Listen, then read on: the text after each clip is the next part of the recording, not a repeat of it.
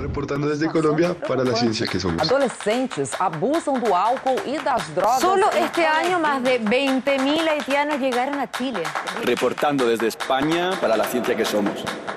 La Dirección General de Divulgación de la Ciencia de la UNAM, el Instituto Latinoamericano de la Comunicación Educativa y Radio UNAM presentan La ciencia que somos. Iberoamérica al aire. Iberoamérica al aire.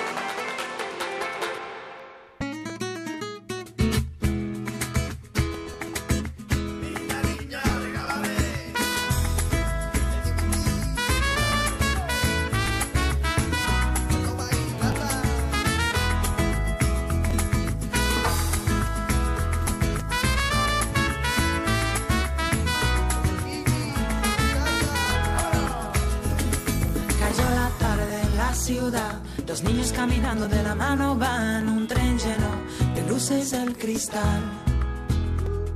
Y los sonidos del carnaval. Muy, muy buenos días. Bienvenidos a esta emisión de La Ciencia que Somos. Hoy escuchando a Mexicats. ¿Lo conocías este grupo? Jenny and the Mexicats. Jenny and the Mexicats. Sí, por supuesto. De hecho, ella es inglesa. Eh, trabaja en Inglaterra, se enamora de un mexicano y se vienen a producir música para acá. Entonces, por eso los conozco. Exactamente, es una banda de origen multicultural, la inglesa, los dos mexicanos y un español, que mezclan jazz, eh, flamenco, folk, reggae, veracruzano y country. Sí, sí, sí. Y de hecho, hablando de los ingleses, feliz día de la toalla hoy, que se celebra. Los que han leído a Douglas Adams, el día, el, la guía del viajero intergaláctico, Feliz Día de la Toalla. ¿Qué significa el Día de la Toalla? Significa que la toalla es el único objeto de todo el universo que te va a poder ayudar a sobrevivir a cualquier inclemencia. Wow. Bueno, Lean la guía del viajero intergaláctico, tiene un humor negro genial. Muy bien, muy bien. Pues hoy, hoy estamos listos con el Día de la Toalla y aquí está mi, compañera Sofía Flores de la Toalla. Ángel Figueroa. Muchas gracias. Y hoy, hoy tenemos un tema que nos parece muy importante en el cual por supuesto que los vamos a invitar a participar. Queremos hablar de trasplantes. Y en torno a los trasplantes hay mucho que decir, hay mucha investigación científica, hay mucha investigación médica, hay también la parte legal, hay muchos temas que están que rodean a todo lo que tiene que ver con la, la, donación y el trasplante de órganos y no solamente de órganos, hay otra serie de cosas de sustancias que se pueden trasplantar, lo vamos a hablar y para eso nuestra producción diseñó un gran hashtag. me gustó mucho. El hashtag de hoy es Te doy mi corazón. Recuerden que lo vamos a estar manejando en nuestras redes sociales, en Facebook, La Ciencia que Somos, en Twitter, arroba Ciencia que Somos, y nuestros teléfonos en cabina, que son, bueno, que es 56 22 73 24 para que nos contacten.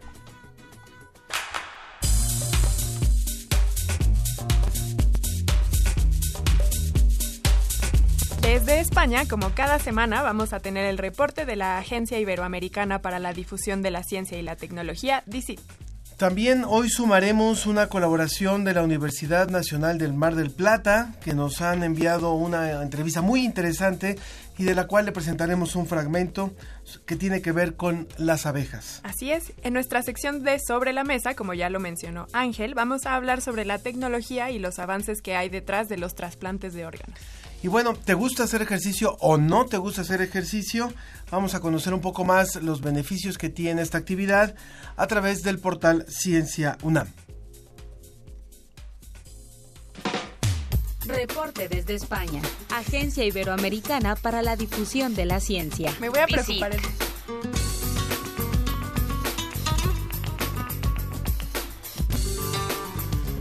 Y estamos listos ya con nuestro compañero José Pichel, que se encuentra allá en Salamanca.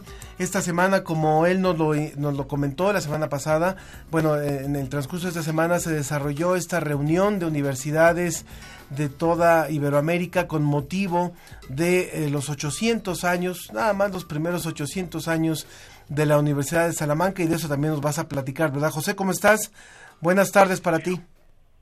Hola Ángel, buenas tardes y buenos días para vosotros. Eh, pues sí, la verdad es que eh, esta semana pues eh, se ha centrado aquí en Salamanca sobre todo en esa gran reunión de eh, casi 700 rectores de 26 países eh, distintos en esa reunión Universia que se eh, bueno se celebra cada ciertos años. Eh, de hecho, una vez se celebró ahí en México, en Guadalajara. La próxima cita va a ser en Buenos Aires en 2023 y con este este motivo, ese octavo eh, centenario de la Universidad de Salamanca, pues se ha celebrado aquí estos días.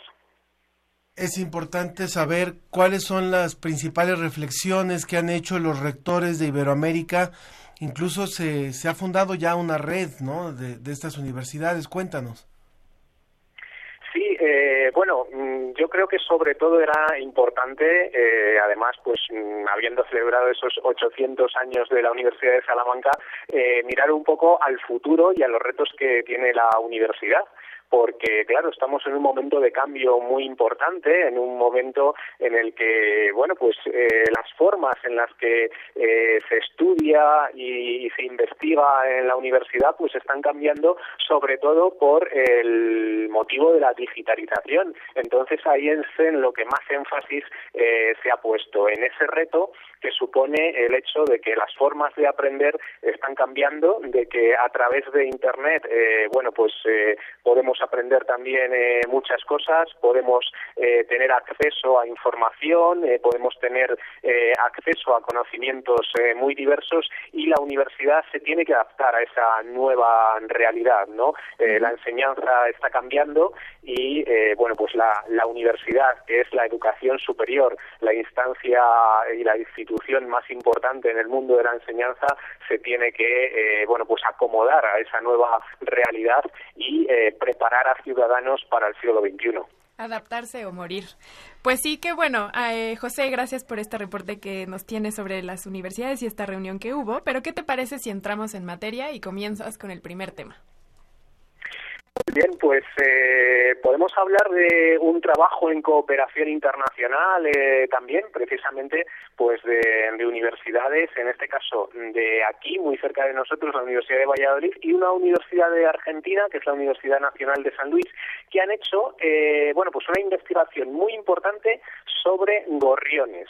En concreto, han, eh, han averiguado, han analizado la salud de, de los gorriones y eh, bueno pues han visto cómo los que viven en ciudades eh, tienen una presencia en, en, la sangre de plomo muy importante. Es que eh, los gorriones son pájaros muy habituados a convivir con nosotros en, en las ciudades y eh, bueno pues lo que estos investigadores dicen es que su nivel de plomo en sangre es un buen bioindicador de eh, bueno pues cómo está decontaminada una ciudad por metales pesados en este caso el plomo ya que además eh, el, el hecho de que tengan es unas cantidades elevadas de plomo en sangre pues hace que se resienta la salud de, de estos pájaros no uh -huh. eh, el plomo era un aditivo eh, habitual en la gasolina eh, luego aparecieron ya las gasolinas eh, sin plomo más recientemente. Lo que pasa es que mmm, es un elemento que no se degrada, es decir, eh, no es biodegradable, entonces continúa en circulación en las ciudades, en los sedimentos, en los ríos. Eh, entonces lo tenemos eh, en, en, las zonas en las que habitualmente pues eh, los pájaros eh, en la ciudad eh, pueden estar, como en un parque, en una zona verde dentro de, de una ciudad. De hecho, hay estudios que, eh, bueno, pues dice que eh, los gorriones están desapareciendo de las grandes ciudades afectados por eh, la contaminación, cuando era un ave, pues como digo, muy muy habitual en, en las ciudades, ¿no? Entonces, eh, bueno, pues me parece un estudio muy curioso uh -huh. porque eh, se trata de, de algo que afecta eh, en este caso a un animal, un animal que, que, convive con nosotros en las ciudades, pero que sirve de indicador de uh -huh. cómo está también la salud de nuestras propias ciudades, que también nos puede afectar a nosotros el hecho de que haya esos elementos contaminantes. Claro, me, me... ¿Y cómo estarán nuestros? Era, nuestros... Era, era, lo que iba a decir, porque me hiciste recordar un estudio del que nos habló mi profesora de química cuando íbamos en la prepa. Ella participó en un estudio que se realizó aquí en la UNAM, en el que analizaban el, los niveles de plomo que había leche materna en mujeres que estaban lactando y hallaron que aquí en la Ciudad de México los niveles de plomo que les pasaban a sus bebés a través de la leche era gigante. Entonces, bueno, aquí los gorriones sirven de biomarcadores para conocer la situación probablemente del aire y pues de comportamientos que son un poco más naturales, pero nosotros también podríamos ser un buen biomarcador para conocer niveles de plomo que también son impresionantes en las ciudades. Muy bien, José. Pues... Desde luego que sí, desde luego que cuando hay contaminación nos afecta a todos los seres vivos eh, que formamos parte del entorno. Sí, sin duda alguna. Pasamos a lo siguiente que tiene que ver con algo que está sucediendo allá en Salamanca. Eh, sí, eh, porque hablamos de la declaración de Salamanca. Hace un momento hemos hablado precisamente de esa reunión que, que ha habido aquí estos días. Eh, ha concluido también con una declaración de Salamanca, con un documento que han firmado eh, todos los rectores, un poco en la línea que os contaba antes, pero muy pronto se va a empezar a hablar de otra declaración de Salamanca que tiene que ver con los objetivos de desarrollo sostenible. ¿Qué son los objetivos de desarrollo sostenible? Bueno, pues son los objetivos que se marca Naciones Unidas que han sido firmados por todos los países de Naciones Unidas de cara al 2030, que también se conocen como la Agenda 2030. ¿Cuáles son esos objetivos? Bueno, son 17 y eh, bueno, son muy variados. Eh, llevan ese nombre de desarrollo sostenible, pero realmente, eh, bueno, pues abarcan eh, temas eh, muy variados, por supuesto, de medio ambiente, pero también sociales y económicos. Por ejemplo, el primer objetivo es el fin de la pobreza, eh, hay otros objetivos como una educación de calidad, otros objetivos, eh, como decía, más ligados al medio ambiente, como eh, puede ser eh, producción y consumo responsables, agua limpia y saneamiento, ciudades y comunidades sostenibles. Eh, es muy fácil de, encontrar en Internet cuáles son esos objetivos. ¿Y en qué consiste la Declaración de Salamanca? Bueno, pues eso es una iniciativa que se está impulsando eh, desde aquí también para toda Iberoamérica, especialmente, y es que, eh, bueno, pues cualquiera de nosotros, a nivel particular, a nivel personal, pero también como institución, imaginaros una universidad, o como empresa, imaginaros cualquier compañía, eh, bueno, pues puede suscribir esa declaración que viene en términos generales a decir que se apoyan eh, esos objetivos que yo creo que cualquiera de nosotros eh, firmaríamos, pero además se pide que añadamos algo de nuestra propia cosecha para hacerlos realidad. Es decir, que de cara a conseguir eh, un mundo mejor, de alguna manera parece en 2030 que ya no está tan lejos, pues nos comprometamos, eh, por ejemplo, a nivel personal, pues eh, a una acción concreta. Por ejemplo, poner el despertador 15 minutos antes para poder ir andando al trabajo, quien, quien pueda hacerlo, ¿no? Eh, o, por ejemplo, cambiar la iluminación eh, por lámparas de bajo consumo. Serían, eh, bueno, pues objetivos que yo me puedo poner a nivel personal que me comprometo a hacerlo en esa declaración de Salamanca.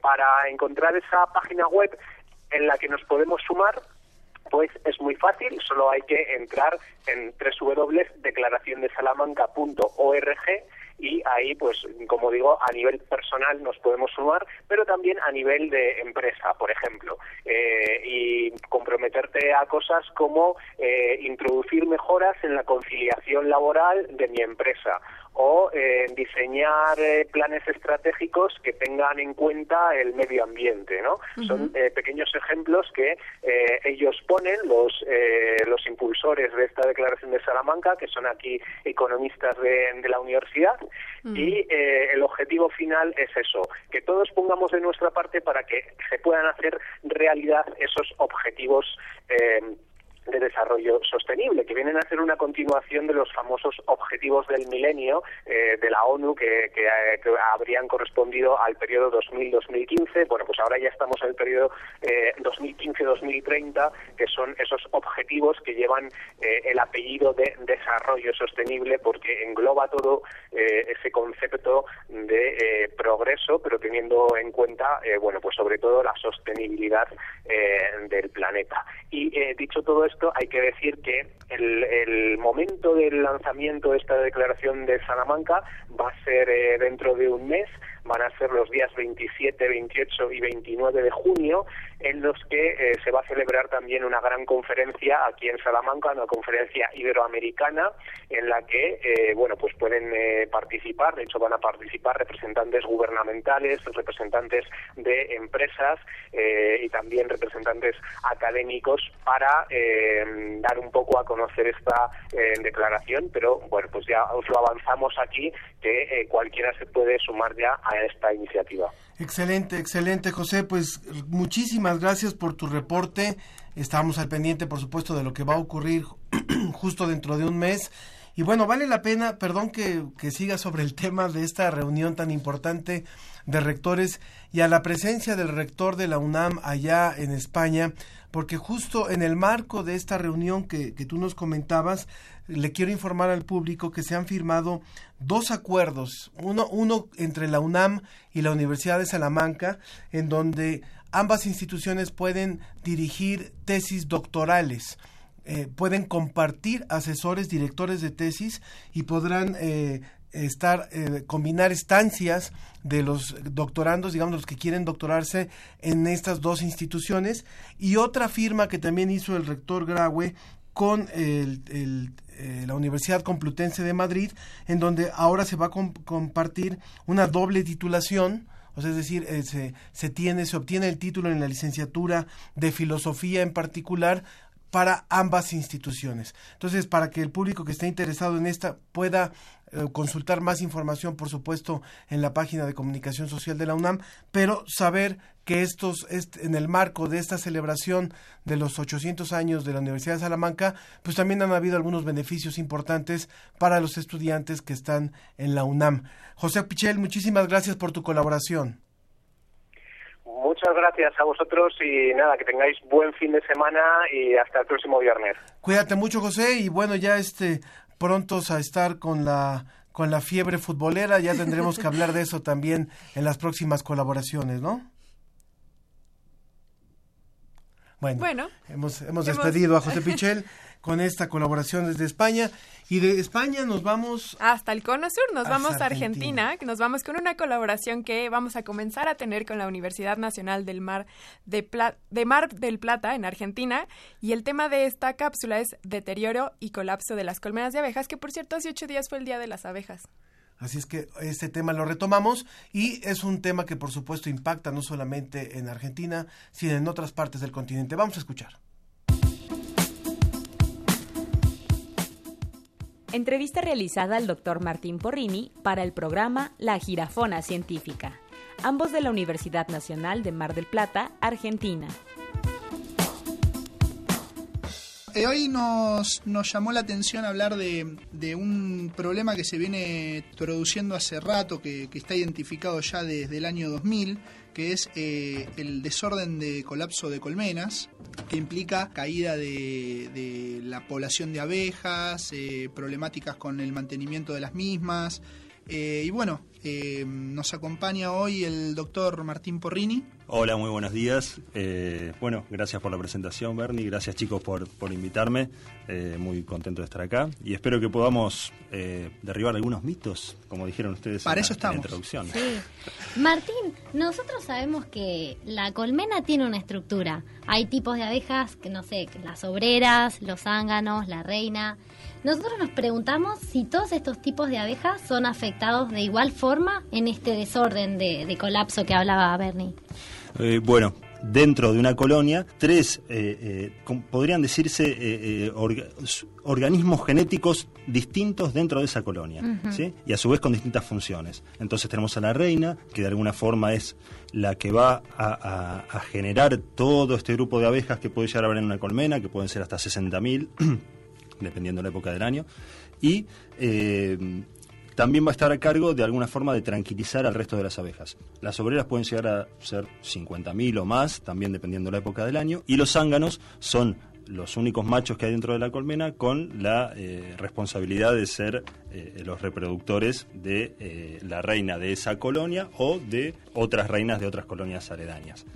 Entonces, dentro de esta estructura tenemos a la reina a los zánganos y principalmente a las obreras que son las que van a salir a hacer el trabajo de recolectar alimento para la colonia, recolectar agua y mantener viva la cría y alimentarla para que esa colonia pueda crecer. Bien, eso significa que las abejas que vemos cotidianamente en las plantas, en las flores, son todas obreras. Exactamente, son obreras, ¿sí? Son eh, abejas que están desarrollando estas tareas de ir a recolectar agua, néctar y polen. Este, este grupo de abejas, las forrajeras, las que van a buscar alimento, estas pecoreadoras, eh, son las abejas que van a entrar en contacto con un montón de sustancias que están en el ambiente y muchas de ellas las van a llevar hacia la colmena. Este síndrome de colapso, como nombró Bernardo, o desaparición de colonias, es algo que se ha observado, como bien dijo, desde el año 2000, tal vez un poco antes también, pero está muy bien caracterizado solo en algunos continentes y en algunos países. Por en Estados Unidos y en Europa hay casos reportados de, de pérdida de colmenas que no es una muerte común. Eh, las, las abejas, vamos a decirlo también para contextualizar un poco, están afectadas por muchísimas enfermedades. Son un grupo de, individuos que están conviviendo juntos mucho tiempo, comparten, intercambian eh, no solo alimentos, sino también feromonas y están todo el tiempo en contacto, intercambiando también parásitos y todas estas enfermedades afectan el desarrollo de las colonias, la supervivencia de algunas abejas y esto genera efectos en la producción de miel, si son colmenas bajo explotación, y por supuesto en la polinización que hacen las abejas. Eh, la abeja melífera es una abeja europea cuyo origen eh, como especie fue eh, en el continente europeo y luego se trajo a Latinoamérica ¿por qué? Porque se quería explotar su producción de miel. Es una abeja que no es nativa, pero está presente en todo el mundo porque es la mejor productora de miel. Entonces, acá vamos a mezclar, vamos a tratar de responder a todas las preguntas. Tenemos una abeja cuya cría se ha, cuya producción, digamos, de, material vivo se ha extendido por todo el mundo. Tenemos una abeja que dispersa no solo enfermedades, sino también eh, que ocupa nichos o espacios que podrían también estar ocupando otros polinizadores. Y a su vez tenemos un- una, una gran productora de servicios, se podrían llamar así, y de, de alimento. Entonces, esta abeja, que a nivel científico la podemos eh, tratar de utilizar su sistema para monitorear qué pesticidas hay dando vueltas en el ambiente, por el, el rango de, ac- de actividad que tienen las, las abejas forrajeras, que pueden llegar hasta 3 kilómetros en el radio de su colonia, o más en algunos casos. Y por otro lado, debemos tener en cuenta que la expansión de la producción agrícola, con los paquetes tecnológicos que incluyen agroquímicos y todas las formas nuevas de producir que reducen no solo el- el- los bosques nativos, sino también hasta los mismos bordes de los campos, que antes eran corredores para algunos insectos o lugares de pecoreo o de, o de alimento a donde podían ir algunos insectos. Actualmente eso está muy reducido. Entonces tenemos varios factores que se mezclan y que juegan en contra de la supervivencia no solo de las abejas, sino también de un montón de otros polinizadores que estaban muchísimo antes de que llegaran las abejas y que son también blanco posible de todo este nuevo sistema agroproductivo porque están usando el mismo recurso floral que las abejas. En el caso particular de la pérdida de colmenas, eh, hay que destacar que el sistema productivo y, para lo que se crían abejas en Estados Unidos es muy distinto de lo que se hace en el resto de Latinoamérica. En Estados Unidos, las colmenas principalmente se crían y se mantienen vivas y fuertes para polinizar cultivos, monocultivos de frutales, básicamente. Entonces, la forma de explotación de esas abejas, eh, moverlas a lo largo de todo el país para mantener esa polinización activa eh, y a las abejas activas durante todo el año, genera un impacto que es posiblemente muy distinto al que tenemos nosotros, por ejemplo, en Argentina, donde básicamente las colmenas se utilizan para producir miel. Las colmenas también se mueven para tratar de aprovechar floraciones en muchos casos, pero esa miel que se produce, eh, de alguna forma, lo, lo- lo que, lo que busca el, el productor es generar más miel para exportar. Y dentro de todo, las, lo que busca el productor son campos que no estén, que no estén eh, expuestos a aplicación de pesticidas. Hace poco hubo un caso en Córdoba donde Sí, murieron muchas conocido. abejas eh, que se, se supone que esa muerte así masiva se debió a una fumigación fuera de, De época. Fuera de época y fuera de espacio y posiblemente mal calculada, pero en general los que producen miel buscan que sus abejas estén sanas y en un campo sano. Los que buscan polinizar, básicamente les interesa el cobro que van a tener al por, por- por el rédito de la polinización, como rédito de la polinización. Pero en esos campos donde hay monocultivos, también hay una aplicación, en general hay una aplicación muy fuerte de eh, agroquímicos. La bioética volvió. Informa de abejas. En esta colmena es hora de informativo y de cerrar el programa. Y saben que en este panel se trabaja. ¿La abeja reina está de acuerdo? Sí. Totalmente. Chicos, un lujo como siempre, ¿eh? La Muchas gracias. científica. Gracias Muchas gracias. Pablo. Gracias al doctor. Gracias, querido Gracias, Bernie, Martín. el apasionado hincha de Platense.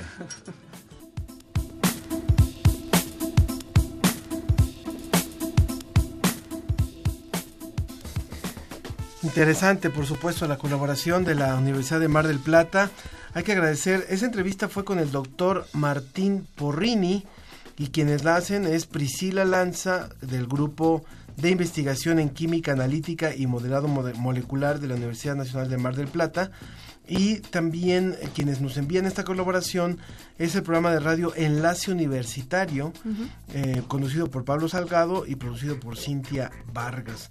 La verdad es que estamos muy contentos de que se vayan sumando estas emisoras al proyecto de la ciencia que somos. Y pues vamos, vamos con un poquito más de música antes de pasar a nuestra mesa. Recuerden ustedes que hoy vamos a hablar acerca de eh, trasplante de órganos todo lo que tiene que ver con trasplante, no, bueno, no solamente de órganos, trasplante en general, la investigación científica que hay en torno, las cuestiones éticas, las cuestiones legales, todo lo que tiene que ver en torno a la cultura incluso de la donación. Así es, recuerden que el teléfono en cabina es 56 22 73 24. Vamos a estar recibiendo sus mensajes a través de allí y también a través de redes sociales en Facebook, La Ciencia que Somos, y en Twitter, arroba Ciencia que Somos. Vamos a escuchar otra vez a los Jenny and the Mexicats con esta que es particularmente mi canción favorita, Verde Más Allá.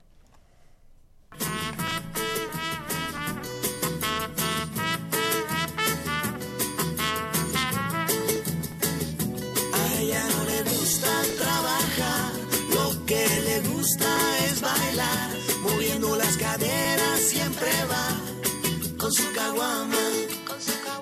Y cuando se decide entrar a un bar, perfumes Buenos Aires volarán. No te imaginas la que se va a armar bajo su falda. Yo que estoy ciega por el sol, guiada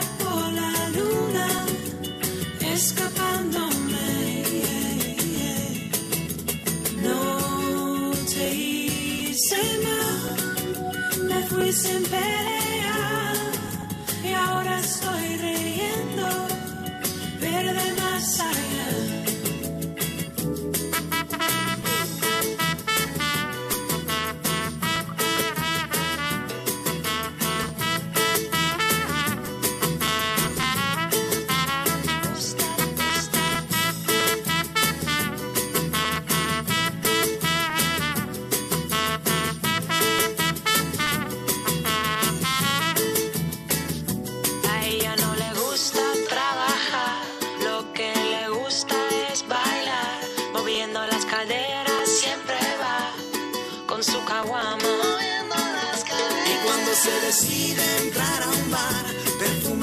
Buenos Aires volarán. No te imaginas la que se va a armar bajo su falda.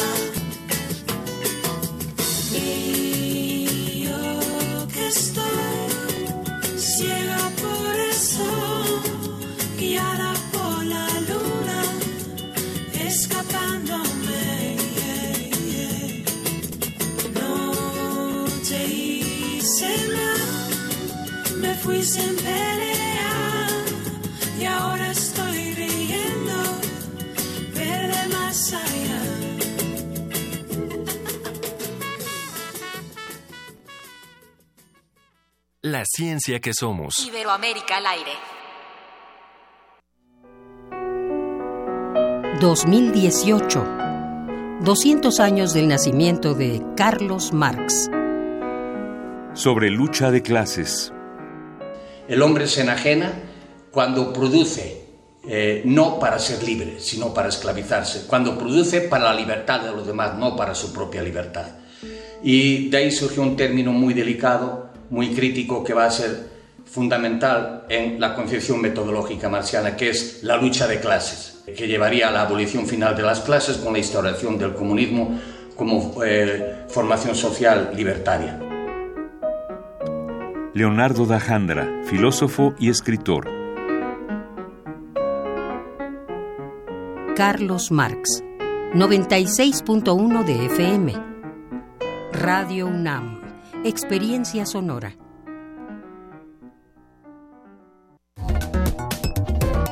Si deseas producir una pieza escénica con música original, esta convocatoria es para ti. El Festival Impulso Música Escena Verano UNAM desea apoyar a lo mejor del talento en México. Podrán participar creadores de hasta 40 años de edad. Se sugiere que los artistas tomen como punto de partida para sus proyectos un suceso de relevancia nacional o internacional ocurrido entre 2017 y 2018. Consulta las bases en culturaunam.mx diagonal impulso. Fecha límite de inscripción 30 de mayo de 2018. Porque en la UNAM queremos potenciar lo mejor de ti. Festival Impulso Música Escena Verano UNAM. Habla Ricardo Anaya, candidato de la coalición por México al frente. Esta no es una elección más. Está en juego el futuro de toda una generación. Y esta no es una contienda entre dos personas, es una contienda entre dos visiones de país. Te invito a que lo hagamos juntos, los jóvenes con su potencia, los adultos con su experiencia, los niños con su alegría. En este proyecto cabemos todos. Cuando la esperanza se vuelve invencible, la victoria final está asegurada. Lo podemos lograr. PRD. Habla Ricardo Anaya. México necesita un cambio, pero un cambio que vaya de frente. Imagina un país donde todos los mexicanos podamos nacer, crecer y envejecer sin hambre, sin frío, sin miedo.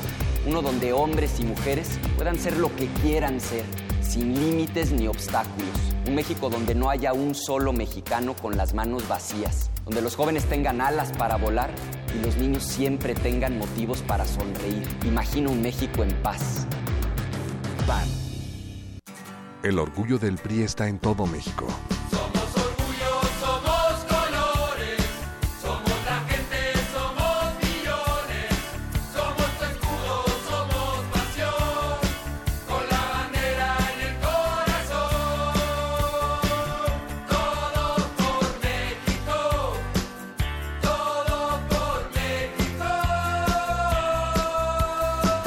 El orgullo del PRI está en su gente. No lo olvides. ¿Podemos combatir la corrupción en México? Hola, soy Jacqueline Pechar. Acompáñame a discutirlo en el curso que impartiré en grandesmaestros.unam.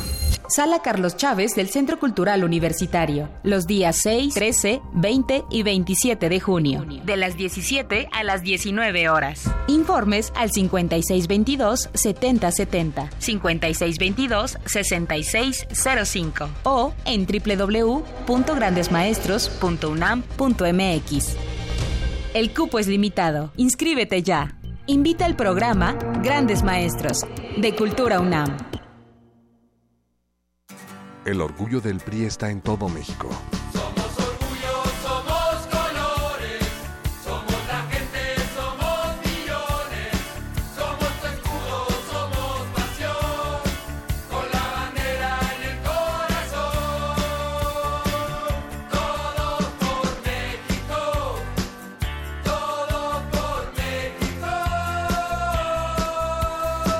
El orgullo del PRI está en su gente. No lo olvides. Miden 30 segundos. ¿Corrupto? Nunca. ¿Buen candidato? Voy a disfrutar más ser presidente. AMLO. Peligro. ¿Qué es lo tuyo? Lo mío, lo mío, resolver problemas. Si comparamos A ganas, todos me los llevo de calle. lo mejor de México, Lo mejor de México es su gente. tu peor La enemigo. inseguridad y la pobreza. Amnistía. Jamás. Plan de seguridad. Tengo plan, tengo proyecto y tengo capacidad de implementarlo. Confiable. Me podrías encargar a tus hijos. Vota por MID, candidato por la coalición Todos por México. PRI. Con el gasolinazo del PRI, ahora pagas 20 pesos por litro. ¿Sabías que de esos 20, 7 son impuestos? Casi la mitad se los queda el gobierno de Peña Nieto. Y nosotros no sabemos en qué se lo gasta. Los diputados y los senadores del PRI traicionaron a México y aprobaron el gasolinazo. Nosotros llegaremos al Senado a reducir al mínimo ese impuesto. Para darle reversa al gasolinazo. Queremos que pagues lo justo. Candidatos a senadores y diputados federales. Coalición por México al frente. Movimiento Ciudadano.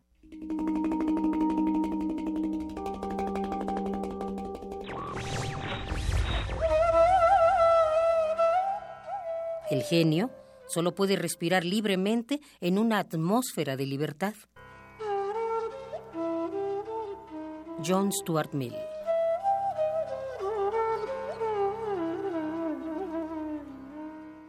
Radio UNAM. La, ciencia, que, somos. Iberoamérica al aire. Continúa La, ciencia, que, somos. Iberoamérica al aire. Pensar en la vida genera tanta perplejidad como pensar en la muerte. Aforismo español. De acuerdo con cifras del Centro Nacional de Trasplantes, Senatra, en México, más de 21.000 personas esperan un trasplante de riñón, córnea, hígado, corazón o páncreas. Ante este panorama, el pasado 4 de abril de este año, el Senado de la República Mexicana aprobó cambios a la Ley General de Salud que modifica el sistema de donación de órganos, pues ahora toda persona será un potencial donador, a menos que haya manifestado en vida su rechazo por escrito. Ante los temores legales y éticos que implica la modificación de esta ley, médicos como Luis Narro, cirujano de trasplantes, considera que la Ley General de Salud dotaba a los médicos de cumplir la voluntad de los fallecidos. Hoy día no se puede hacer nada y creo que esos son los esfuerzos de la ley de tratar de proteger la voluntad de la persona que es un donante potencial. Sin embargo, en los hechos, la disposición de los pacientes reside en los seres queridos sin importar el procedimiento. Hoy día en México cualquier procedimiento, inclusive quitar una hernia, quitar un lunar, cualquier cirugía, todas requieren de un consentimiento expreso de la familia o del paciente para llevarse a cabo. En este sentido, Eduardo Mancilla, responsable del programa de trasplante renal del Instituto Nacional de Cardiología, comenta que no antepondrán su ética ante la ley los que hacemos realmente los trasplantes en este país, nunca lo haríamos de esa manera. Nunca llegaríamos a un hospital a tomar unos órganos sin que la familia nos lo autorizara, aunque estuviera la ley. A finales de abril de 2018, la iniciativa del Senado pasó a la Cámara de Diputados, donde fue detenida. Según datos del Registro Mundial de Trasplantes, España, Estados Unidos y Bélgica lideran el ranking de 20 países con más pacientes trasplantados. Para la ciencia que somos, Edwin Ramos.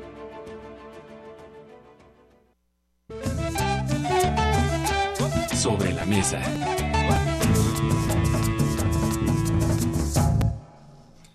Pues estamos listos, estamos listos para nuestra mesa y ya están aquí nuestros invitados a, los que les agradecemos que se hayan acercado para acá para participar en la ciencia que somos. Está con nosotros la doctora Mara Medeiros de la Sociedad Mexicana de Trasplantes y del Hospital Infantil de México, Federico Gómez. Muchas gracias, doctora. Gracias. También tenemos al doctor José André Madrigal, director del Registro Nacional de Trasplantes en el Centro Nacional de Trasplantes de la Secretaría de Salud. Gracias, buen día.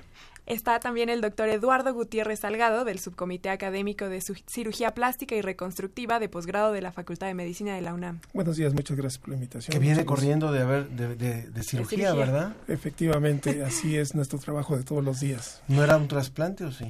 Eh, sí, en cierta forma sí lo, sí lo fue. Ahorita nos ah, Ahorita les platico.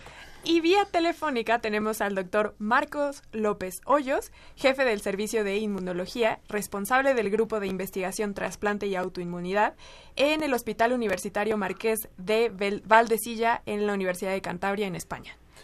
Hola, doctor. Buenos días en México, buenas tardes aquí en España. Buenas, tardes. Gracias por, gracias por invitarme. A usted muchas gracias y bueno, eh, siéntanse en la libertad de participar, no, no, no hay un rigor así de, de tiempos ni de nada, no es el debate presidencial, ¿verdad? Aquí no, no tenemos ese problema. Lo que sí es, bueno, empecemos un poquito por los mitos y realidades de los trasplantes, ¿no? Hay una inquietud importante de parte del público que nos escucha, a los cuales invitamos a que sigan enviando sus preguntas al 55, al perdón, al 56 22 73 24 en torno en torno a lo que a lo que sí es y no es posible con los trasplantes.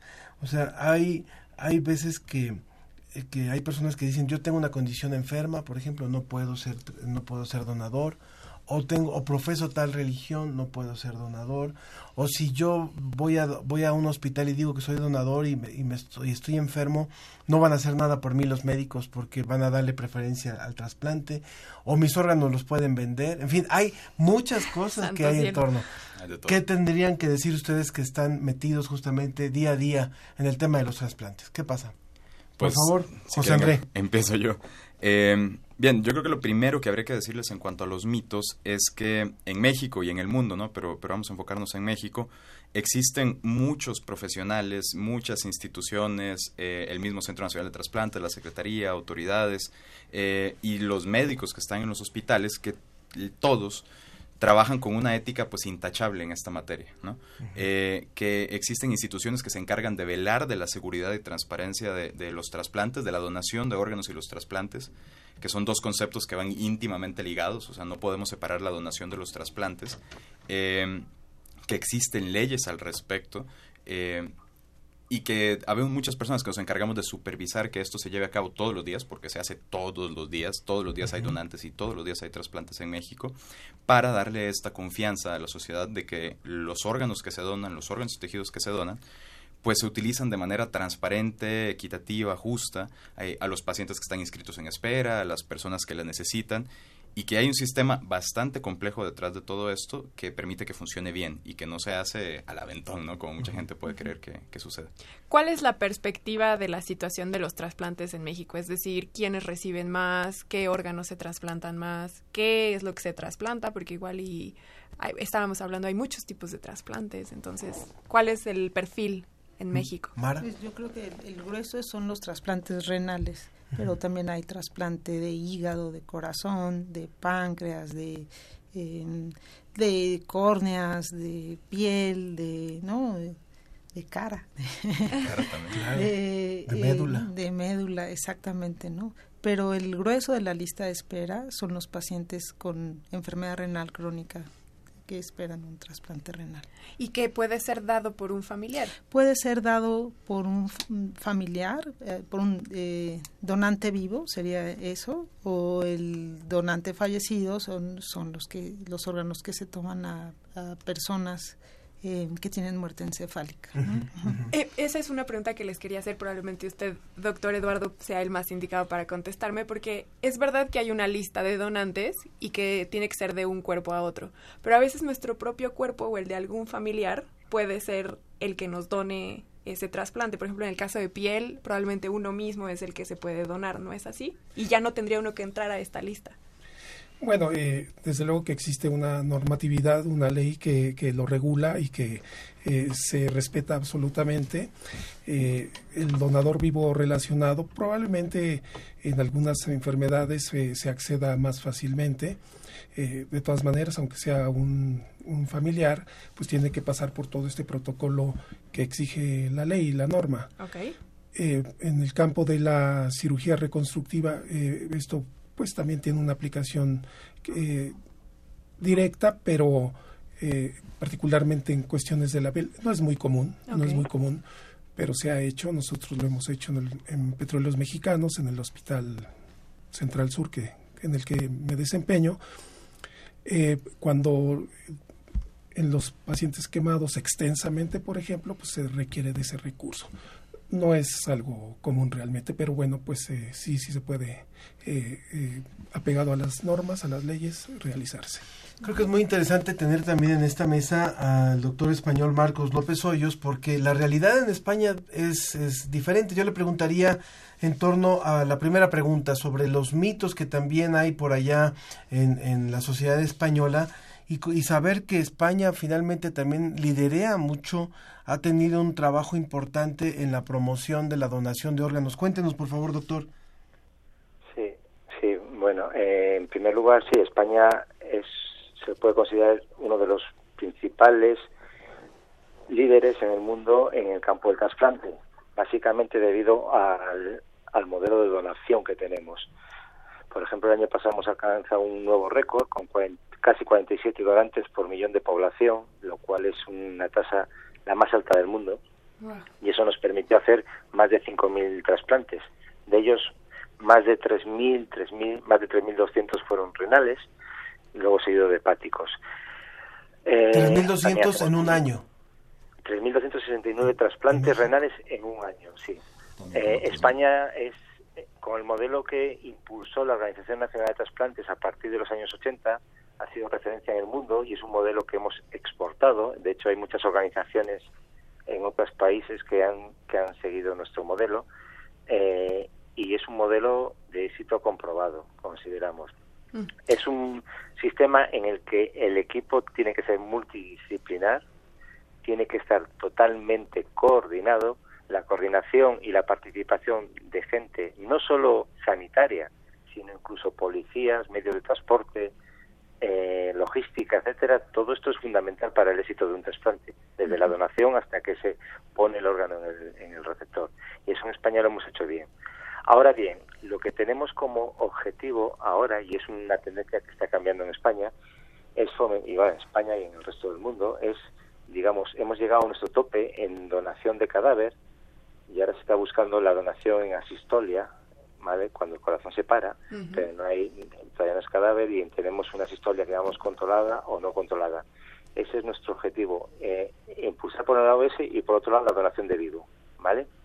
Son las dos modalidades que estamos intentando impulsar para intentar conseguir llegar a los 50 donantes por millón de población en los próximos 3-4 años. Claro, si quisiéramos, obviamente son realidades diferentes, pero en México, ¿cuál es el porcentaje por, por millón? México, eh, en el 2017 hubieron 558 donantes. ¿Por eh? No, no, no. En total, en números totales hubieron 558 donantes multiorgánicos, que si lo dividimos entre los 125 millones de habitantes que somos, nos da una tasa de 4.5 donantes por millón de habitantes. Nada comparable con los 50. Contrasta en España. Esa es, esa es, la duda que yo tengo, porque el doctor eh, Marcos nos dice desde la parte médica cuál es la eficiencia, por qué ellos son tan eficientes en términos de trasplantes, pero supongo que hay, hay, dos vertientes que se suman, que es la parte legal y también la parte social, el que la gente decida ya sea donar sus órganos una vez fallecida, pero también que la familia tome la decisión. Entonces, evidentemente la, la parte de donación es esencial y la parte de los equipos de, de los coordinadores de trasplante que están a nivel de cada hospital y luego a nivel de cada comunidad autónoma y coordinados todos ellos por la Organización Nacional de Trasplante ha impulsado el modelo. Han legislado la legislación es clara y la han trabajado bien para que no haya impedimentos legales y luego la educación y la difusión a la población ha sido esencial para conseguir estas cifras. Eso era lo que también iba a preguntar. ¿Cómo hacen para concientizar a la población de que la donación de órganos ayuda a otras personas? Básicamente a base de, de difusión, difusión en medios, difusión organizaciones de pacientes, eh, organizaciones médicas, etcétera. En el caso de México, ¿qué se está haciendo?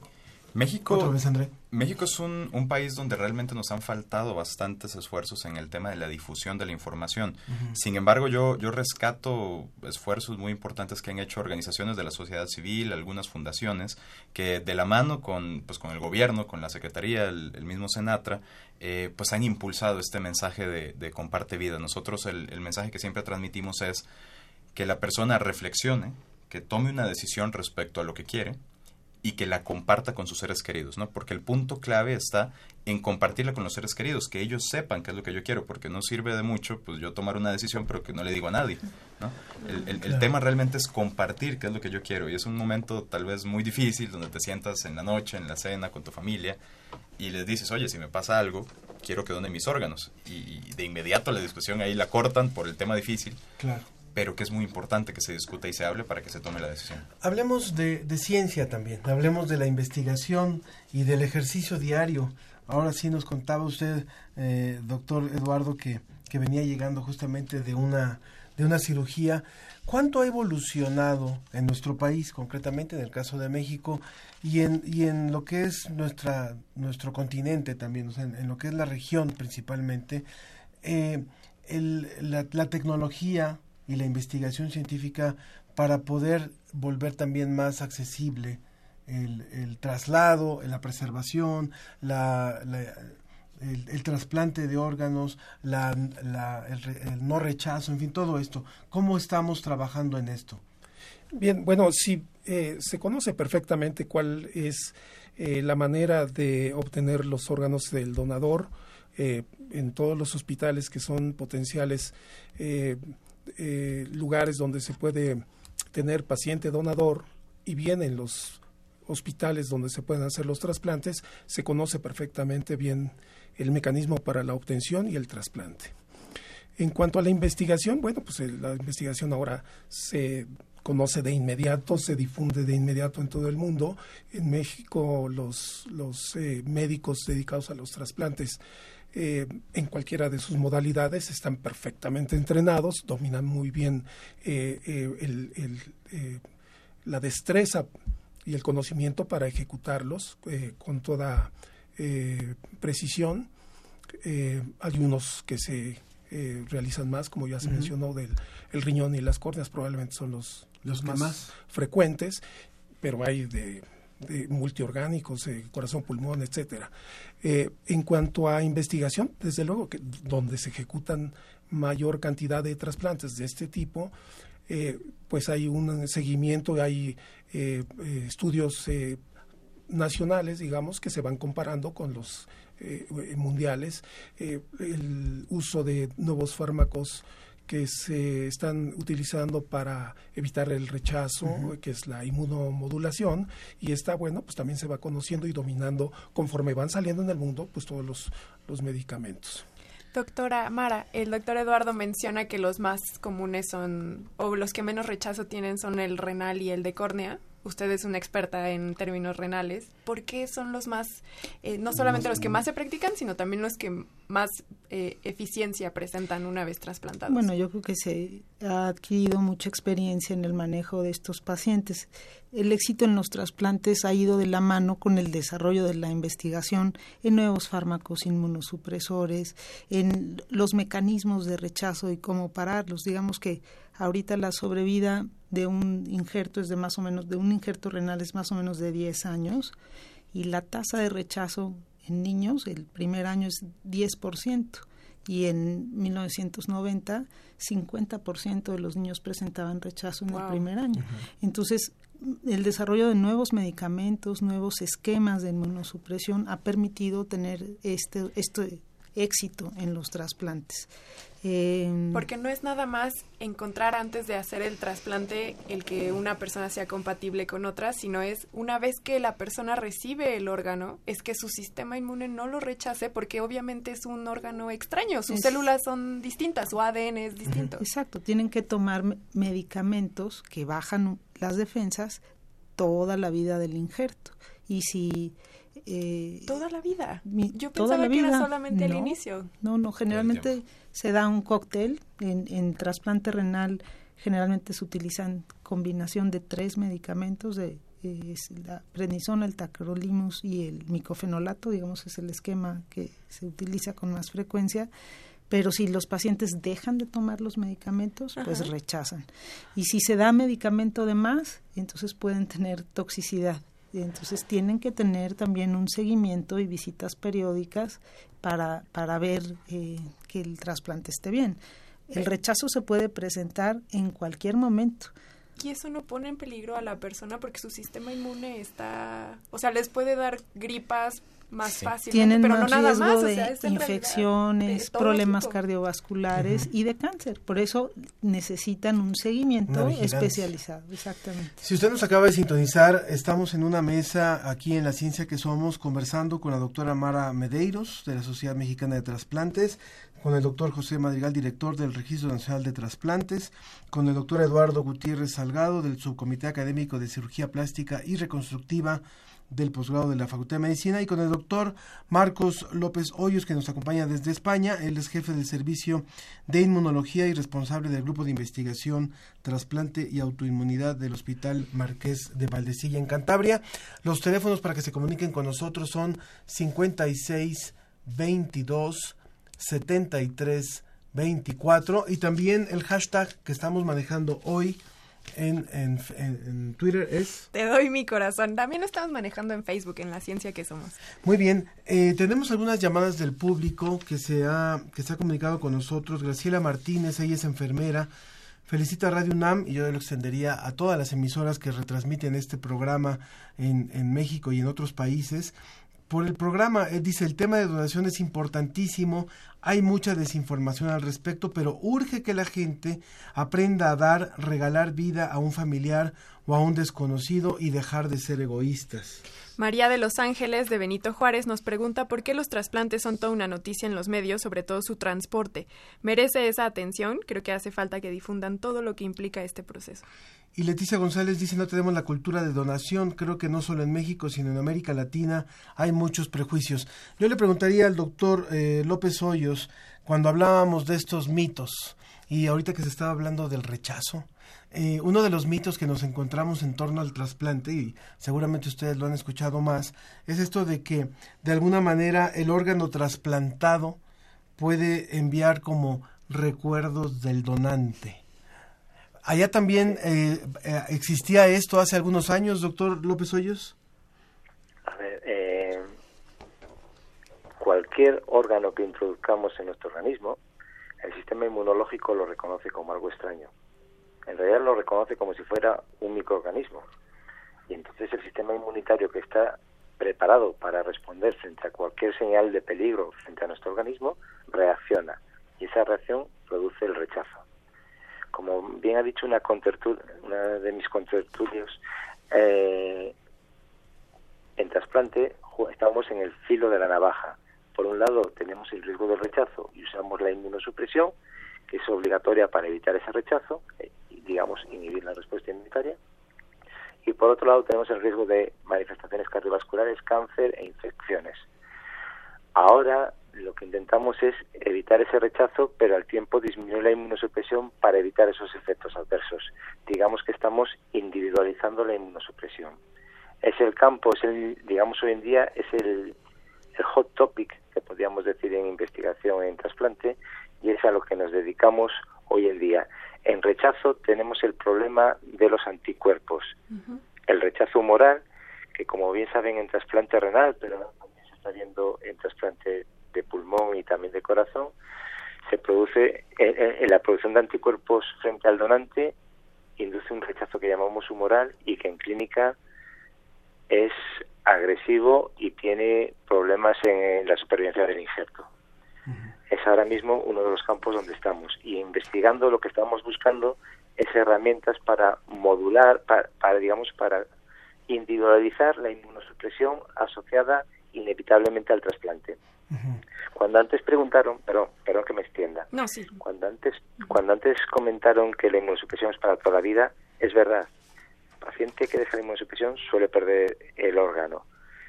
Eh, existe una pequeña excepción que es en el trasplante hepático. Ha habido a veces receptores que no debieran, pero lo hacen, abandonan la inmunosupresión y esos receptores a veces eh, aguantan su órgano, no le pierden y no se produce el rechazo.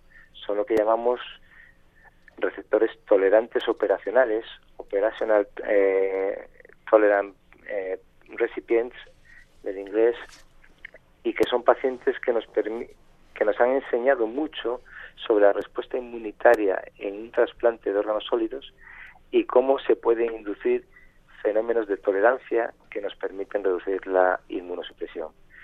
Ese es uno de los temas ahora calientes en investigación en trasplante y de hecho este año en julio tenemos en España el Congreso Internacional de Trasplantes de la TTS y es uno de los temas que más se abordará en las distintas mesas. Mm, de discusión. Hablando de inmunosupresión y del sistema inmune, ahora está muy en boga el trasplante fecal.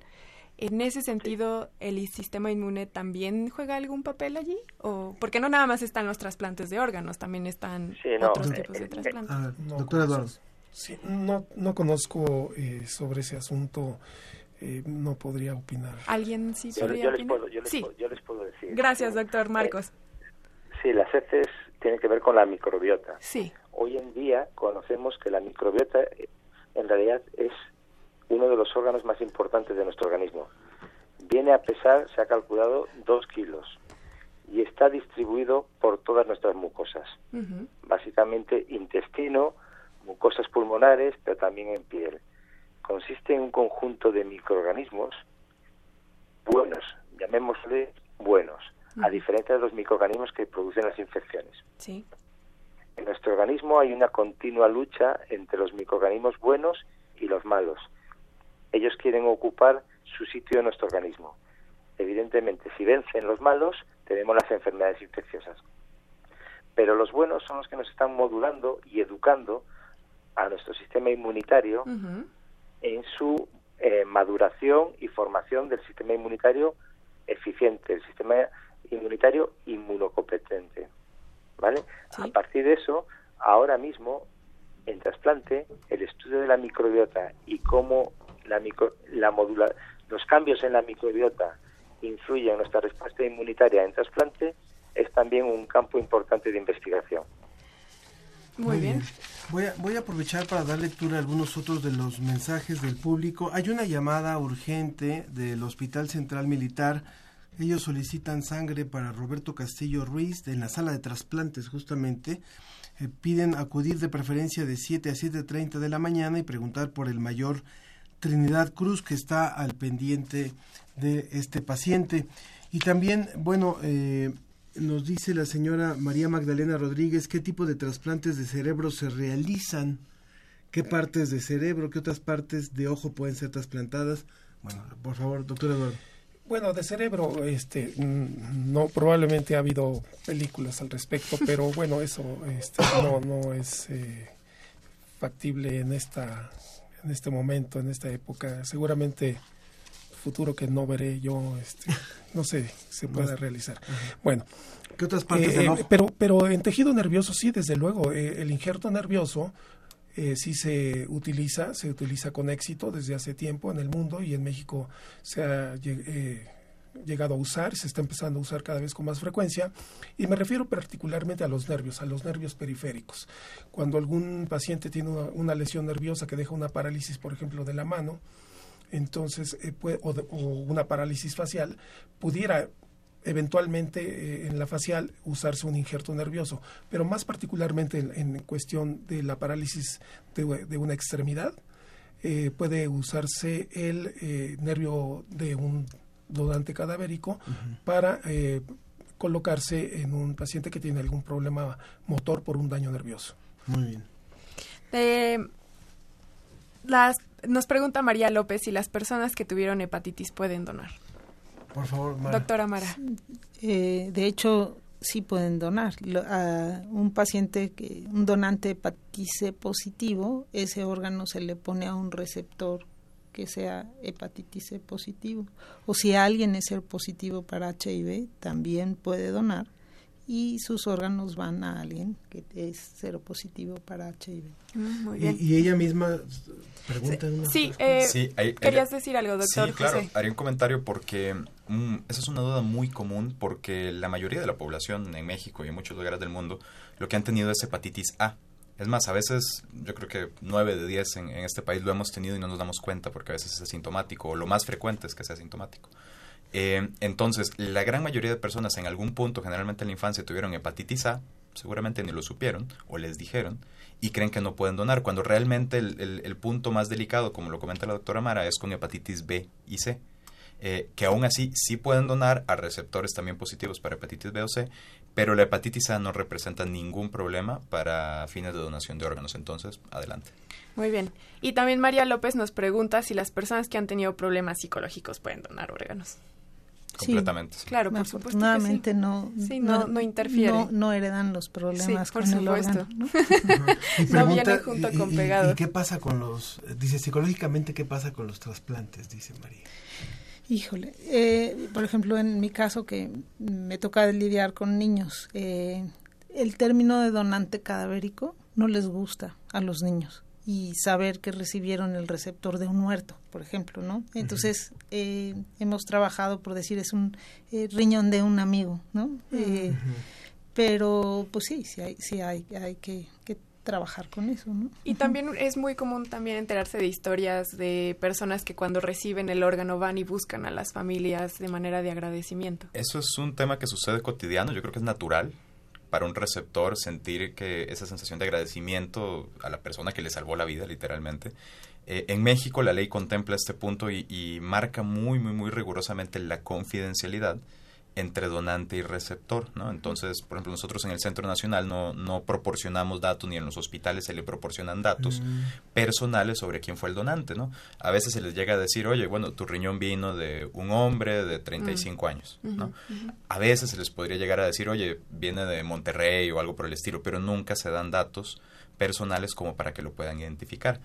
En donante vivo, pues obviamente es distinto, porque es una persona conocida que, que, le dona en un sentido de altruismo y generosidad.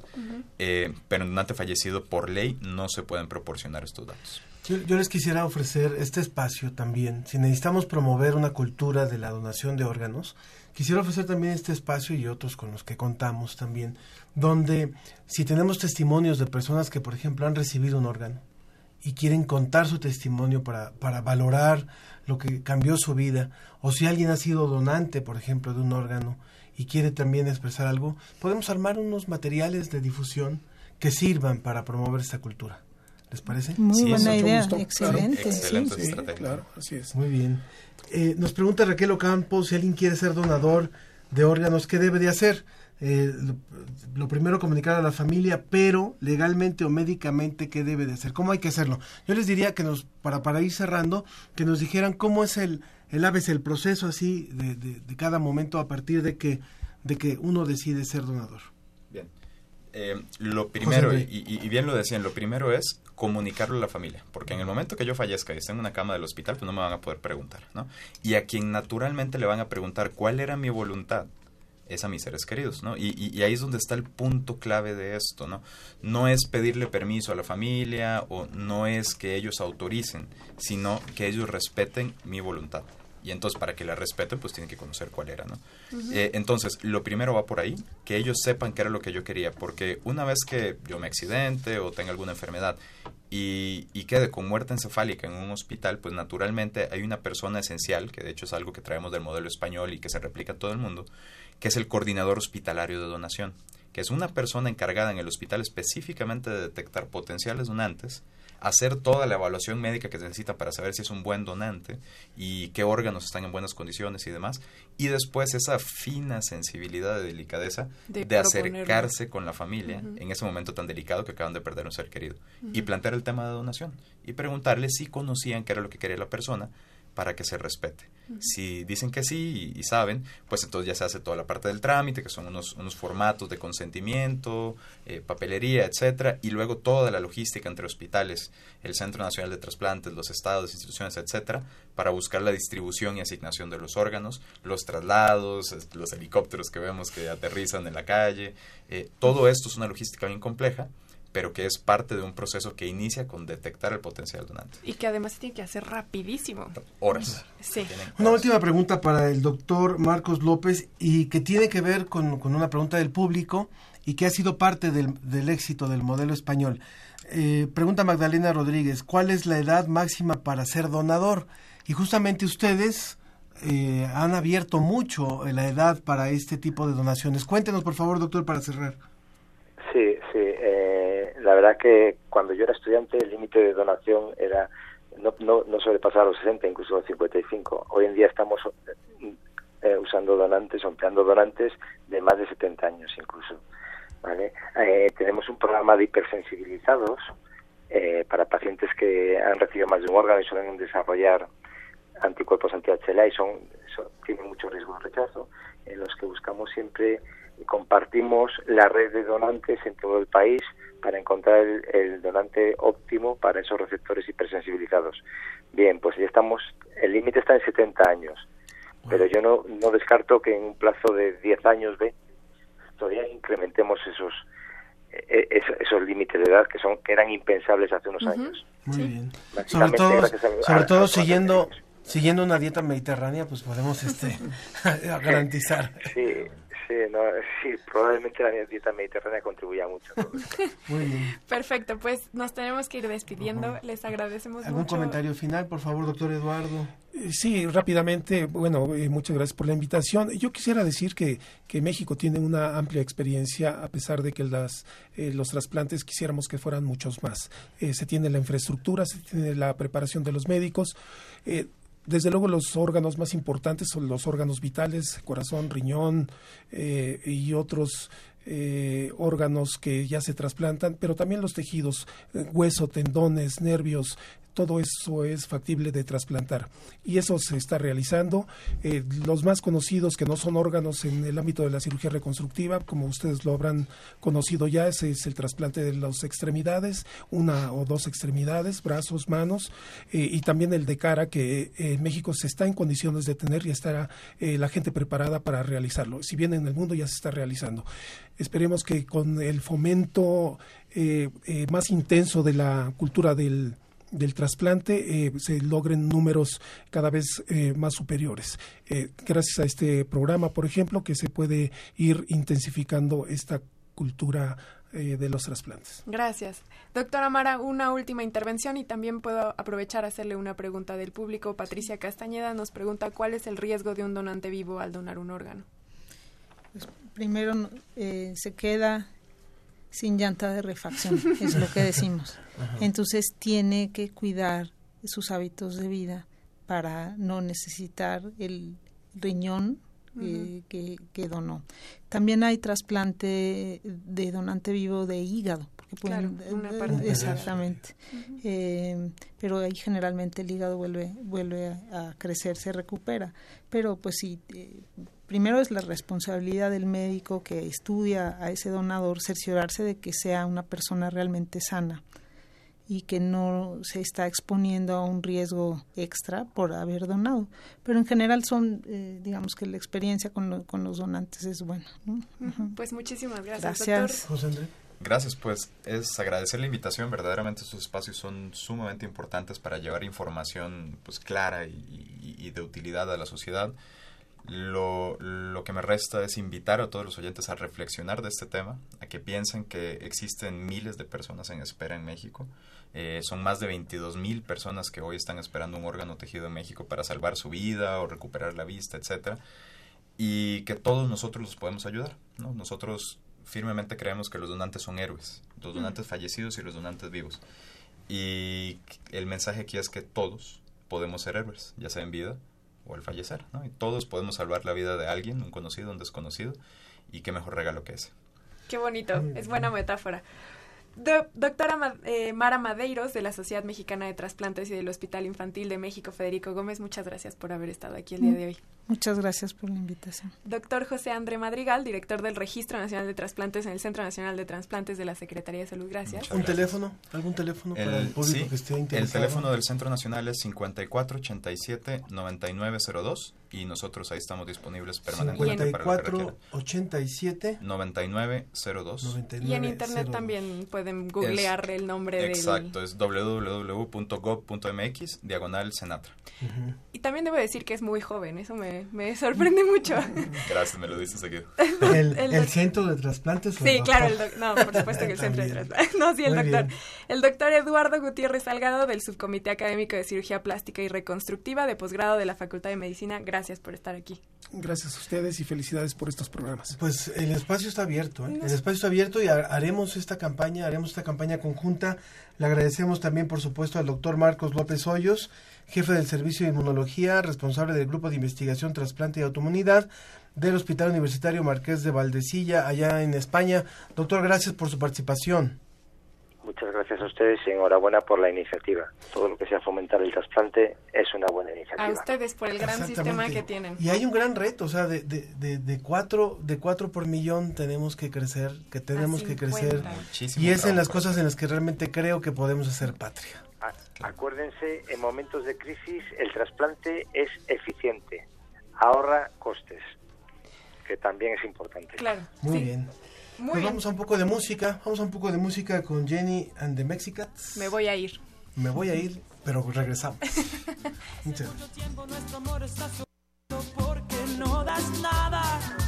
Yo ya estoy cansada de esperar a que tú cambies. Estoy alta. Mis detalles, mis caricias y mi cuerpo no tocan tu alma. ¿Crees que me tienes segura? ¿Crees que te amo con locura? pero quiero decirte que se acabó. Sí, señor. Me voy a ir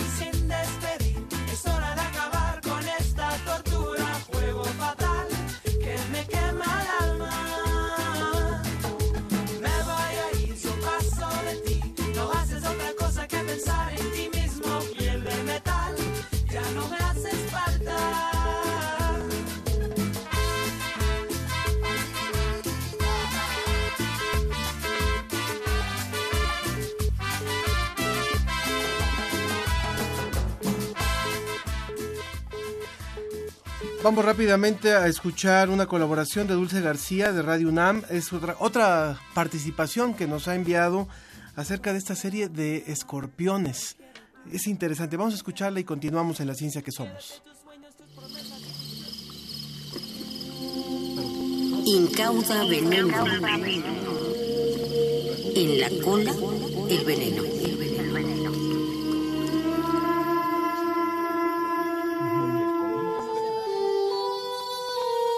Escorpión.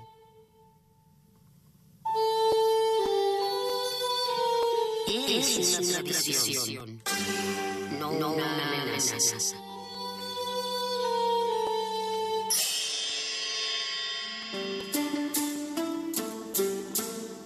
Aunque todos los animales han tenido su relevancia cultural, pocos han logrado tantas menciones como este. Esa misma ponzoña lo llevó a los laboratorios, pero antes a ser observado detenidamente por los primeros estudiosos y otros, quienes inevitablemente tendrían contacto con él. El, esqueleto de la cola se llama punzón de la venganza. Aristóteles los describió así. Los escorpiones terrestres engendran igualmente numerosas y pequeñas larvas ovoides y las incuban. Cuando éstas han alcanzado su pleno desarrollo, los padres son expulsados, como en el caso de las arañas, y muertos por sus hijos, pues su número gira a menudo alrededor de las once. Estas primeras observaciones científicas se entremezclan aún con el mito y hasta con cuestiones sociales que llegaban a caer incluso en el absurdo, como lo muestra Claudio Eliano. Qué peculiar astucia parece haber concedido la naturaleza a los escorpiones. Los lirios duermen en lechos levantados del suelo e introduciendo las patas de los mismos en vasijas llenas de agua. Pero ellos, ¿qué estratagemas maquinan? Si el escorpión encuentra un sitio del techo del que pueda quedar suspendido, se agarra a él firmemente con sus mandíbulas y alarga su uña. Luego, un segundo escorpión desciende del techo y se desliza a través del primero, a cuya uña se agarra con las mandíbulas. Un tercer escorpión se aferra a él y los que vienen después se deslizan a través de los anteriores. Por fin, el último clava el aguijón en la persona que duerme y asciende a través de los que están encima hasta que todos se separan como si deshicieran una cadena. Hoy continúan estas inquietudes en el ser humano, como lo relata el doctor Edson Cárcamo Noriega, integrante del equipo del doctor Lurival Domingos Posani del Instituto de Biotecnología de la UNAM. Hay una creencia de que el animal, este animal es malo para el humano, pero es que él, por una presión de selección, desarrolló ciertas toxinas que le pegan quizás a ratones, quizás a aves, y casualmente por alguna similitud que tenemos con esos animales, con algunos mamíferos, nos están pegando a nosotros, pero ellos nunca, su intención nunca fue hacernos daño. Estas toxinas van dirigidas específicamente a canales iónicos que sirven para el correcto funcionamiento de la célula. Vienen, se pegan al canal y hace un desbalance en, ese, en esa puerta, digamos una puerta donde pasan iones. Ella puede ser que lo bloquee o que haga una fuga de iones. Las células empiezan a actuar mal y ahí vienen problemas un poquito más elaborados como parálisis, dolor, inclusive muerte. ¿no? Pero poco a poco, los seres humanos fueron notando que para poder encontrar una cura certera contra la ponzoña mortífera de este animal, era necesario estudiarlo a él como tal, con más detenimiento, y saber incluso que no todos llevan en la cola la muerte. No todos los alacranes tienen toxinas que le peguen al humano. La gente le pica un alacrán y dice, voy a esperarme una hora para ver si tengo el efecto es incorrecto. Te pica, inmediatamente ve a un centro de salud de una manera preventiva y que te tengan en observación. Si no presentas síntomas sistémicos en unas dos horas, este, probablemente vas a estar bien. Incauda veneno.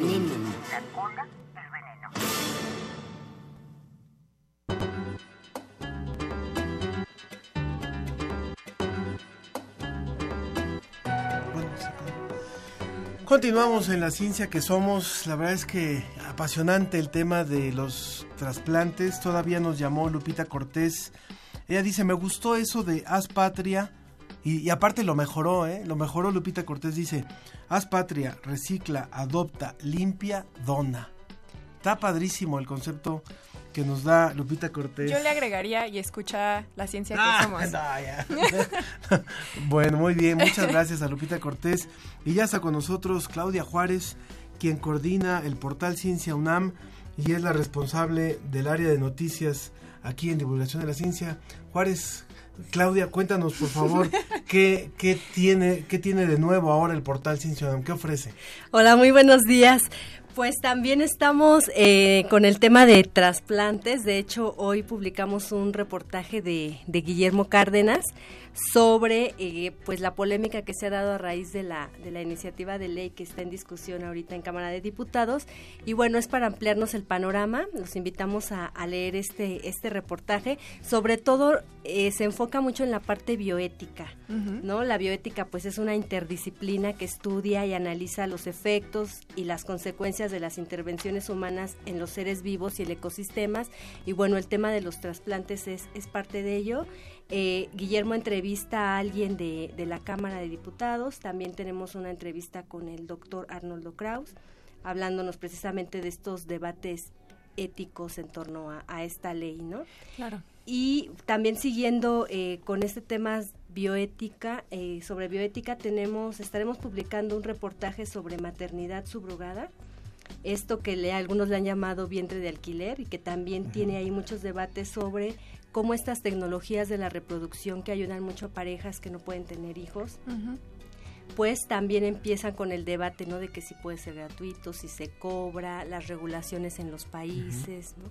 Entonces estaremos publicando eh, este especial de, de bioética a partir de hoy con el de trasplantes y en los próximos días con el de maternidad subrogada y también uno sobre qué es la bioética, ¿no? Que nos expliquen bien en qué consiste todo este concepto y esta interdisciplina. Y pues también ya que estamos en el ambiente del mundial, ¿no? Pero en los próximos días se días de empezará a hablar del empiece. De los Sí. deportes. Pues eh, tenemos también un artículo sobre el ejercicio para una mejor vida, cómo el ejercicio, el estar en actividad física, pues tiene distintos impactos a nivel físico y psicológico. Por ejemplo, en la cuestión física, en este artículo abordamos pues que regula los niveles de la presión arterial, también mejora la, la cuestión de la insulina para evitar, bueno, diabetes y algunas enfermedades eh, crónicas. Y también pues nos ayuda en la parte eh, de los músculos, se ven muy beneficiados por la actividad física porque los fortalece, retrasa su degeneración y también ayuda a los huesos, ¿no? Nos ayuda a- prevenir la osteoporosis. Y en las cuestiones psicológicas, el ejercicio nos ayuda a mantener un mejor descanso, también nos ayuda a reducir niveles de tensión y a producir endorfinas, que son unas sustancias que nos ayudan a sentirnos mejor. Y también hay estudios que confirman que el ejercicio, por ejemplo, para los estudiantes les ayuda mucho en su rendimiento escolar. Entonces los invitamos a, a leer este artículo para que conozcan más sobre los Y alenta- beneficios del, alenta el del envejecimiento ejercicio. también, ¿no? Alenta el envejecimiento y también cuando queremos lo alienta, iniciar, lo alenta. lo alenta, exactamente. Y también, bueno, cuando queremos iniciar alguna actividad física siempre nos preguntamos pues cuántas horas, qué tipo de ejercicio y en este artículo, bueno, encontrarán algunas guías eh, que los pueden ayudar. Sí, porque también la Organización Mundial de la Salud, supongo, ha emitido estas recomendaciones de cuánto tiempo tenemos que practicar ejercicio, qué tipo de ejercicio. A veces las campañas de salud nos dicen que con que caminemos, pero a veces también es importante hacer ejercicio aeróbico y fortalecer el corazón. Y, y bueno, es, va más allá de solamente salir a caminar a veces. Exactamente, también va a depender de la edad que tengamos, ¿no? No es lo mismo el ejercicio que requieren los niños, eh, Ah, a los adolescentes o ya personas de la tercera edad, ¿no? Hay ahí diferencias, pero no importa la edad, ¿no? El Que ahorita- punto es moverse. Ahorita recordaba un estudio que se publicó hace unos meses en el que encontraron que por cada hora que una persona corra, aumenta siete horas su, su, su tiempo de vida, es decir, vive siete horas más por cada hora que corras y cuando se lo conté a un amigo me dijo, entonces puedo llegar a ser inmortal. no. Bueno, es un factor no. que, ayudaría a, a mejorar nuestra vida, pero, a- Pero somos más factores, ¿no? Pero- Alimentación, No, y, y lo cierto es que también eh, la esperanza de vida ha crecido mucho gracias también a la investigación, a los fármacos, a los tratamientos. Y si no llegamos en buenas condiciones de vida, o sea, de nada nos sirve llegar a los 90 años Sí. con una mala calidad de vida y tiene mucho que ver con alimentación, tiene mucho que ver con con ejercitación.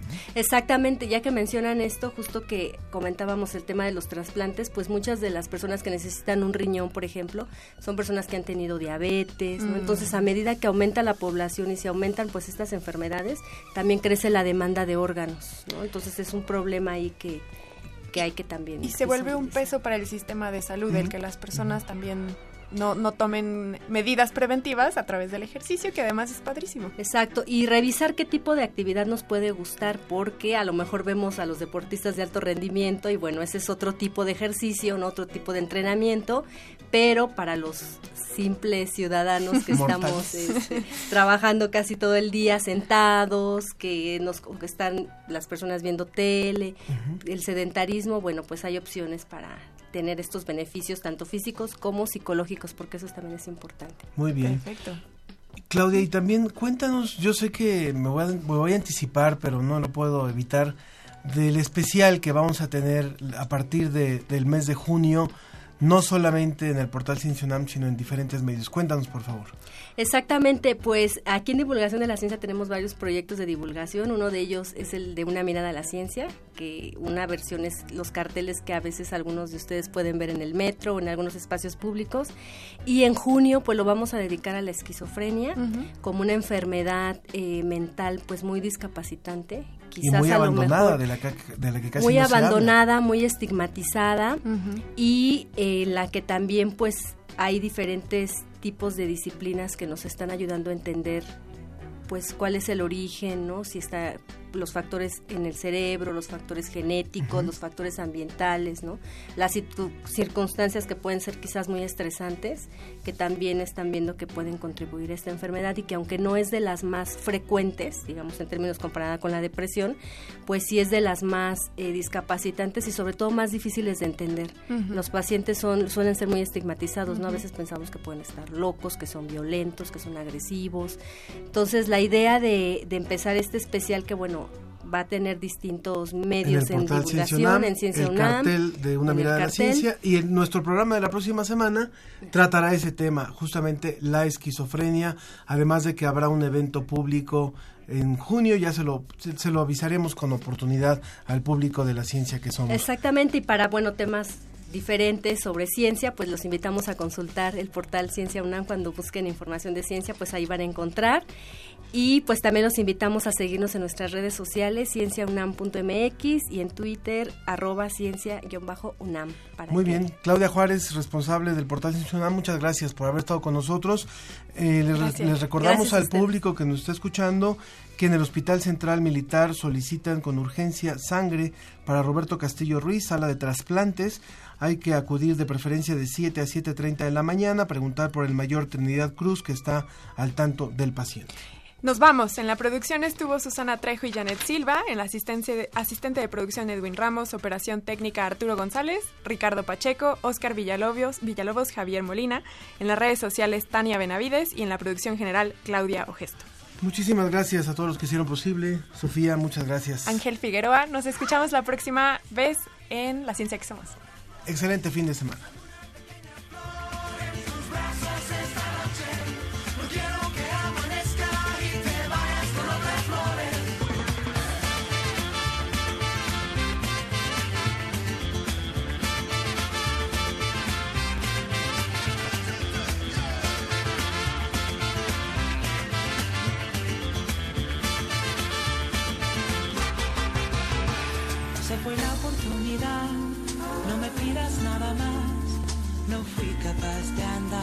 De ti.